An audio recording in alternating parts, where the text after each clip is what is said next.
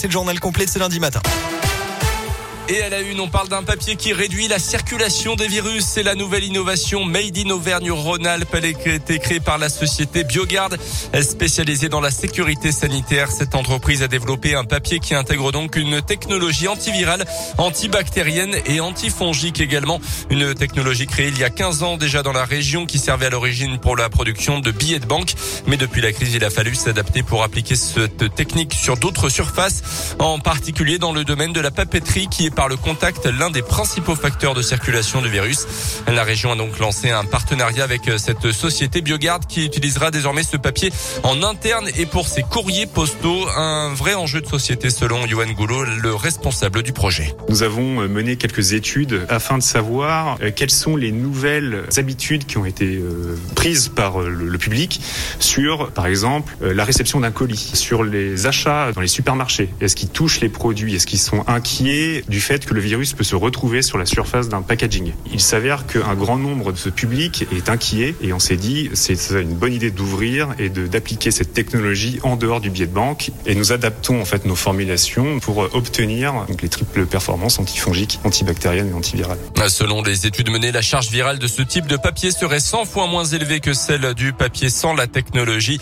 Puisque c'est un, un projet pilote, la région n'a pas déboursé d'argent supplémentaire pour choisir ce type de papier qui est un petit peu plus cher que le papier ordinaire.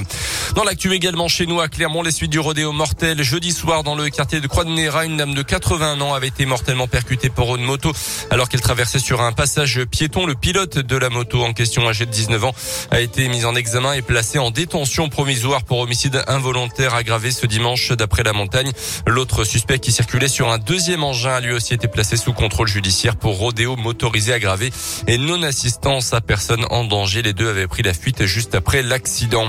Toujours dans le Puy-de-Dôme, un drame hier entre Lussa et Malin-Train. Un cycliste de 54 ans, originaire de Gerza, a perdu la vie après une collision avec une voiture.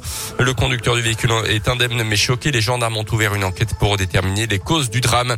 En bref, attention à ces ralentissements possibles aujourd'hui dans le secteur du pont de Bellerive à Vichy. Le pont sera inspecté dans ses moindres détails toute la journée. Une procédure qui revient tous les six ans pour vérifier l'état de la structure du pont. Un alternat de circulation sera donc mis en place à partir de 9h tout à l'heure jusqu'à 16h30. Une bonne nouvelle pour les demandeurs d'emploi. Facebook prévoit d'embaucher 10 000 personnes dans les cinq prochaines années en Europe. C'est pour travailler sur le métavers, le monde parallèle numérique. Pour l'instant, on ne sait pas vraiment à quoi correspondent ces jobs ni où ils seront situés. Hier, s'est tenue la cérémonie officielle pour les 60 ans du massacre d'Algériens le 17 octobre 1961 à Paris. Euh, Emmanuel Macron a dénoncé des crimes inexcusables pour la République. Geste inédit pour un président français. Le chef de l'État a participé à un hommage sur les berges de la Seine. Le préfet de police a lui déposé une gerbe de fleurs hier à la mémoire des victimes. Geste là aussi inédit. Les sports, un très beau week-end pour les clubs auvergnats. D'abord la superbe victoire à domicile en Ligue 1 du Clermont Foot face à Lille, champion de France en titre 1 but à 0. But de Vital Nsimba, les Clermontois sont 14e.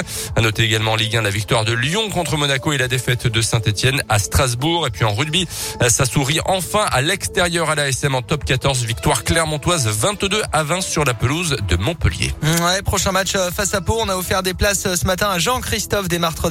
D'autres places tout au long de la semaine entre 6 6h à 10h ici dans Scoop Matin, 8h04.